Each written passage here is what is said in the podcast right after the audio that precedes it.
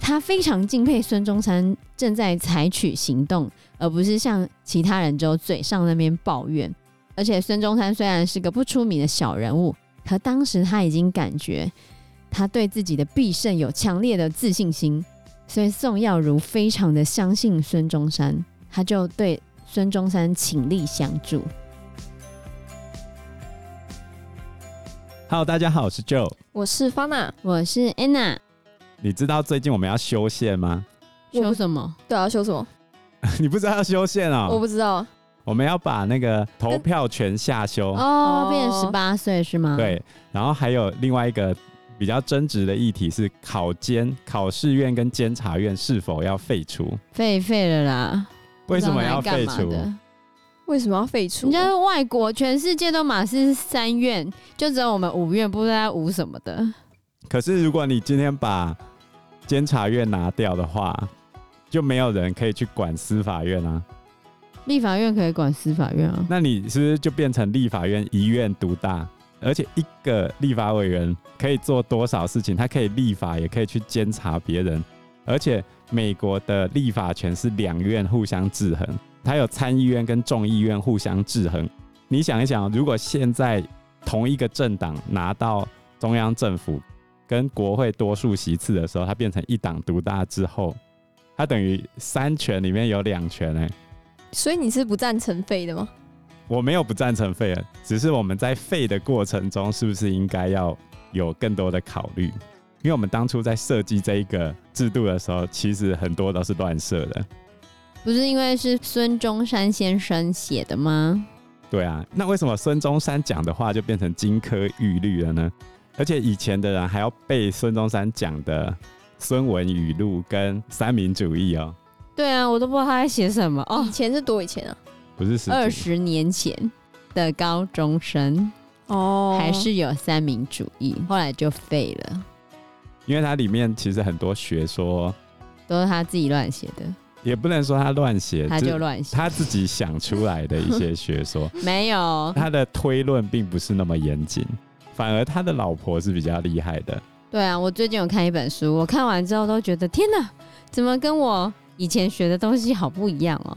这本书的写法跟我们的历史课本完全不一样。对啊，我都在想说，我们是活在平行时空吗？当你念完这本书之后，你会发现，哎，我们的历史课本到底在写什么？那为什么历史课本不是写真的？比如说，中共最近才刚讨论完第三份的历史决议文，就是他们针对以前发生的事情，哪件事情是对的，哪件事情是错的，现在去加以评价。中共哎、欸，中共的评价谁相信啊？他评价他自己啊？哪有他评价他自己？我也不信。那那问题就来了，我们的课本也是现在的人对以前的事情做出评价，他夹带的是写课本的那个人。或者是编课纲的那些人，他们对于这一件事情的评价是什么？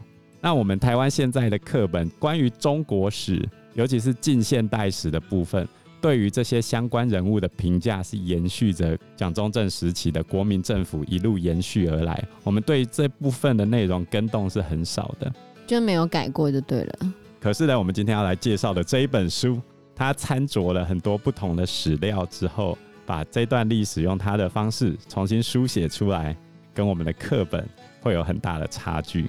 对，感觉真的像平行时空，很像平行时空，是指他写了很多你们不知道是吗？还是很多都不一样？就同样的一件事情，你认知的跟他写出来的完全就不一样。是哦，比如说这个人，你认知的这个人他是国父，嗯，非常的伟大，他做了很多伟大的事情。可是书中的呢，却不是这个阴暗面吗？对，就写了很多，他有多点点点点点这样。好，那我们今天要来介绍的这一本书是由张荣撰写的《宋氏三姐妹与她们的丈夫》。张荣她是一九五二年出生的，外祖父就是国民政府的军事将领，然后他爸妈是共产党的干部，而且他还当过红卫兵、医生、农民、翻砂的工人，还有电工、水电工的电工。后来，在一九七八年的时候，得到公费资助到英国留学。他后来在英国获得博士学位，而且也是中华人民共和国首位获得英国博士学位的中国公民。但他现在应该不敢回去中国了吧？因为他写的书很多，里面有描述到之前，他非常痛恨这一段对共产党的历史，所以他现在已经旅居海外了，不能回去。他回去应该就会被抓起来。他目前是住在伦敦。当过红卫兵的人来批评红卫兵，然后批评这一段中共的历史跟国民党的历史。嗯、他写过的书比较著名的，就是我们今天要讲的这一本《宋氏三姐妹与她们的丈夫》，还有慈禧、慈禧太后。他认为慈禧太后是一个开启现代中国的皇太后。对啊，然后还有毛泽东鲜为人知的故事，然后还有孙逸仙夫人宋庆龄传。我觉得他的观点都跟我们学到的东西完全不同，还蛮有趣的。我之前看过他的慈禧的这本书，就觉得，嗯，怎么跟我印象中的不一样？因为印象中历史课本或者是那些历史故事书，都把慈禧太后写的老还灯写的非常的差，对对，写得他要掌权，嗯，写得他不愿意变法。可是张荣笔下的慈禧太后完全不是、欸，哎。真的假的？对啊，好好奇哦。我们以后有机会可以来介绍一下这个慈禧太后。对，那我们今天先从孙中山开始吧。很多人把孙中山称为萝莉控，那是你讲的吧？绝对不是，这是事实。因为他跟宋庆龄差了二十七岁，而且他第一次看到宋庆龄的时候，他只是个婴儿。但是他朋友的小孩耶。重点是是他最好朋友的小孩啊。他这辈子没什么朋友了。他第一任的原配卢慕贞是他十九岁的时候娶的，那时候卢慕贞十八岁。然后后来二十四岁的时候，他又娶了十八岁的陈翠芬。然后二十八岁那一年，他第一次认识宋庆龄，嗯，然后他就开始了他的养成计划。二十八岁，那真的很多哎。对。都可以当他女儿了，所以他等他等多久？他没有等他，他没有等他，他是一直养成，他在中间没有停下来，好吗？他中间还有其他年纪小的妹妹。一八九八年，孙中山三十二岁那一年，有一个十岁的日本女生叫做大月薰，因为种种原因藏匿在他家，然后这个大月薰十岁呢，嗯，就喜欢上他了。那才小学四年级吧？有一个说法是。大月薰因为小朋友嘛，在他家里面跑来跑去，不小心把他的花瓶撞破，然后他爸爸就带着大月勋去跟孙中山道歉。孙、嗯、中山就说啊，没关系，没关系。四年之后，大月勋就被孙中山娶了，十四岁哎，结婚那一年是十五岁，四年后，国三国三，那时候孙中山已经三十六岁，三十六娶十五哎，差了二十一岁啊。还有一个真实性待考据的，就是孙中山在流亡日本期间，因为要找一个会讲英语的贴身女佣，结果又把到一个十五岁的日本女生，叫做浅田村。这个在《宋氏三姐妹与她们的丈夫》里面有写到，所以她都喜欢很小的哎，三到十四岁的小女生。老牛吃嫩草，她也没多老吧，三十几岁，算很老吧。有到很老吗？那六十？没有，问问好奇他是怎么把到的。成熟男人的吸引力啊！对啊，我要认真的定位他，因为他是全中国最嘴的人。一个十岁、十五岁女生会懂这个吗？对他们而言，他是一个很有名的人，他是领导中国革命的人呢。他把自己营造成我是领导中华民国革命的第一人，都是我的功劳。这么伟大的人，你你就想象一个偶像。比如说你喜欢韩星 BTS，比你大二十岁，他今天在你面前跟你住在一起，你难道不是很崇拜他吗？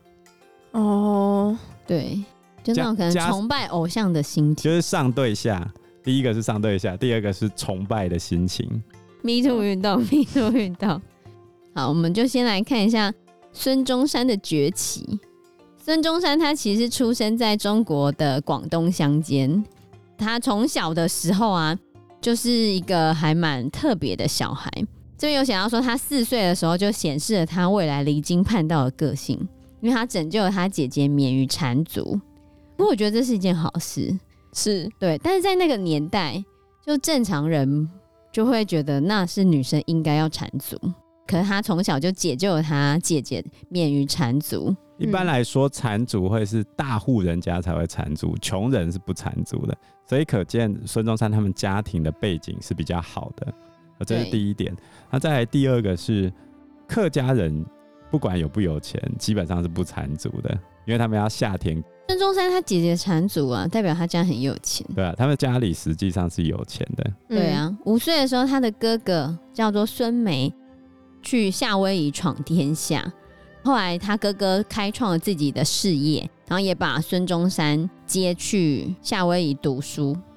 然后孙中山就很喜欢夏威夷这个地方。结果他在夏威夷读书四年后回去广东，他就对广东一点热情都没有，就想尽办法要赶快离开这个地方。后来你知道他做了什么事情吗？什么事？就他们那边有一个很重要的庙，叫做北帝庙。里面供奉着北帝的彩绘贴金的塑像，结果呢，他竟然邀几个朋友说要去扫除迷信，因为北帝就是他有一手是拿着宝剑，拇指朝天，象征着天授神权。孙中山就去找他的朋友，然后拿了一把小刀，把北帝的拇指给割掉了。这很无聊哎、欸，在一个农村，一个小孩那时候就是也十来岁，做了这件事情。会被打死吧？对啊，因为那等于全村的信仰象征，所以他算是一个很叛逆的人啊。嗯、是白目吧？因为清朝末年是一个新旧交替的时代，算是一个大时代的齿轮正在转动。嗯、当时候接收到新思潮的年轻人，很多是完全没办法接受旧时代人的迂腐想法。对于他们来说，这些神像是必须被打倒的。当然，这个拇指把它切掉也是刚刚好而已，因为过往的神明不是他们所要敬重的对象。他去夏威夷的时候，他想要改信基督教，可是他哥哥不准，因为北地就是他们广东翠亨村那边的重要的信仰。他哥哥觉得你怎么可以这样子改信基督教？所以是哥哥给了他传票赶他回去，就赶他回去之后，他竟然还去把北地的大拇指给割掉。天啊！所以就他就是愤青啊。对啊，就愤青，所以后来真的只好再叫他滚。然后孙中山就觉得耶，达成他的目的，因为他本来就想走啊，所以他就故意做这件事情。你看，为了离开家乡，竟然去亵渎他们的生命。对啊，所以你看，他从小就非常的叛逆，很妖兽。结果他后来又回夏威夷读书，读完书之后，在一八八三年的时候，他就回广东。就回广东之后，他又跑去香港。因为他觉得香港是个国际大都市，然后很像夏威夷檀香山那边，只是更壮观。应该这么解释啊，就是他有一点点这样的心态，就是他家虽然有钱，算是过得不错，可是他会觉得家里人都是土包子，对，哦，守旧的土包子，所以他一直想要到。大城市去发展，尤其是那种洋人特别多的地方，就好像很多乡下地方的人对于台北有憧憬，有点这样子的心态出现了。嗯。对啊，所以后来孙中山就去了香港，结果家里人就想说，他就是没有结婚才会这么幼稚，然后就想办法让他成亲，就找了一个新娘叫做卢慕贞，然后让孙中山跟卢慕贞结婚，结果。孙中山也只不过待了两个星期之后就走了，然后他回家之后偶尔就住个几天，其他的时候就在外面过着无拘无束的生活，而且有别的女人作伴，而且完全不顾他老婆已经帮他生小孩，他的繁殖能力蛮强的，就是他虽然在家的繁殖能力、生育能力好吗？呃、生育能力蛮强的。到处播种，哎，对对对，他老婆卢慕真是缠足的，所以可见家境不错，应该可以说是门当户对。后来卢慕贞还帮他生了一个儿子，两个女儿。可是孙中山基本上是不顾小孩的，对啊，在外面风流，然后卢慕贞还帮他照顾他的爸爸妈妈，所以他真是个没良心的家伙。对啊，嗯，很瞎哎、欸。后来结婚后不久，孙中山在香港受洗成了基督徒，他终究还是成了基督徒。不过书里面有写到，孙中山之所以要信基督教，目的是为了让其他人觉得他不一样，让西方人觉得他是不一样的，是信奉基督教的，而且对于他营造他自己的个人魅力或形象比较有帮助。所以他从一开始就很注重在社交圈里面打造个人品牌跟形象这件事情。所以为什么他的老婆不能带出场？因为他老婆缠足，照顾公婆，还要拜那个北帝，一整个就是土包子形象，他是带不出场的。整个就是旧时代的人呢。所以他出场的时候必须要带其他的女生。从他的角度来看，他只是要找可以带得出场的，陪他去参加社交场合的女生。可是对卢慕贞来看，他就是一个负心汉，在外面漂配的。后来他在香港有进去他哥哥资助开办的医学院，他就在香港学医学了五年，这时候过得非常的开心。不过他在一八九二年毕业之后，他就找不到工作，因为他的毕业证书不被香港所承认，然后他的医学的课程也跟不上英国本土的标准，连澳门也不承认他的证书。最后，他只好搬回广州，因为他的证书广州算是可以接受的，只好回去。结果他在回去广州之后，他就打定主意要当职业革命者，因为他没办法当医生啊，因为他是愤青，他就开始跟他的朋友讨论满清的罪恶，梦想着哪一天他可以推翻满清。这时候，他的好朋友叫做陆浩东，陆浩东知道吗？不知道国旗里面不是有青天白日吗？嗯，那个是陆浩东画的。他朋友那么厉害，但后面被他放生啊。陆浩东他画出这张图是因为有一天在散步的时候，突然看到太阳升起来，就有这样的灵感，后来就灵光乍现，对对，就画了这一幅，一直用到现在。所以他画这个概念也是青天白日满地红吗？青天白日而已，满地红没有。哦，就是国民党的党徽。但是在广州的时候，他们都还是无名之辈啊，只是一个愤青而已。而且孙中山那时候非常敬仰洪秀全，他一直很遗憾洪秀全没有能成功。然后其他人都开玩笑说孙中山是洪秀全第二，结果他自己就以洪秀全第二自命，就是想要学洪秀全，他想要当皇帝，好吗？不是洪秀全他哥耶稣基督呢，他爸是上帝耶，这个很厉害吧？对啊，我们第三集的时候就讲的是洪秀全的故事，有兴趣的听众可以回去考古一下。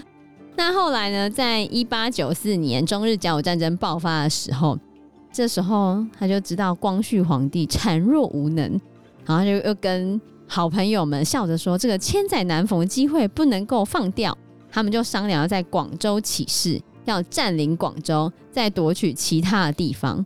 这个计划需要大量的资金，因为要雇一些打仗的战士，又要买武器，所以孙中山就在一八九四年的时候去夏威夷筹款，找夏威夷的华人捐助了数千美金，然后又去美国筹取更多的资金。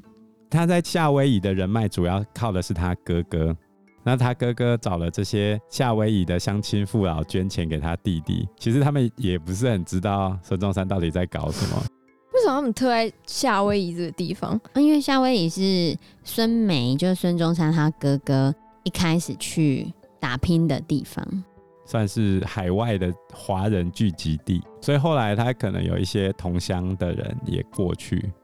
然后这时候他想要回国发动革命嘛，有一个人写信给他哦，从上海的来信，就是宋耀如，宋氏三姐妹的父亲。就是他的养成计划的苦主，嗯，对，苦主。看他捐钱捐给孙中山超多钱，结果孙中山把他的女儿骗走了，不能说骗啊，嗯，看你怎么想。就孙中山竟然拐走了他的女儿，他好生气吗？当然生气，后面就决裂了，超生气，气气气气气气气。这时候宋耀如写信给孙中山，希望孙中山可以马上回国发动革命。而且宋耀如对孙中山反对满清的统治深有同感，他非常敬佩孙中山正在采取行动，而不是像其他人就嘴上那边抱怨。而且孙中山虽然是个不出名的小人物，可当时他已经感觉他对自己的必胜有强烈的自信心，所以宋耀如非常的相信孙中山，他就对孙中山倾力相助。这时候宋庆龄才刚一岁，孙中山第一次见到他，有孙中山二十八岁的时候，宋庆龄一岁，嗯，是他们第一次见面。孙中山找到了他的大金主跟未来的老婆，对，当然这时候还没有结婚呢、啊。后来在一八九五年年初的时候，孙中山就跟他的朋友们从夏威夷回国，准备在广州起事。可是呢，这时候他要联络一个香港的杨衢云，衢是武汉九省通衢的那个渠，就行人穿越到的行，中间有一个。上面两个，上面两个木，下面再一个锥，鸟的那个锥。那这个字有什么特别意义吗？就是四通八达的道路。哦，杨衢云，那杨衢云是一家洋行的副理，因为他是个激进的革命者，而且他还有自己的辅仁文社这个组织，熟悉香港的商界、报界，报纸上面可以用舆论支持啊。他还可以招募一些苦力，战斗中就可以有所帮助。不过这一段时间里面，有很多人对于孙中山是不满的，对孙中山怀有戒心。里面有讲到孙中山是个轻率冒险、不计后果的家伙，他宁愿冒着生命危险也要让自己出名。也有别人写着说，孙要每个人都听他的，甚至有人说我不想跟孙中山有任何的关系。所以，当孙中山和杨衢云的组织成员聚在一起，在讨论成功之后要选总统的时候，杨衢云就轻易获胜了嘛，因为没有人想要选孙中山。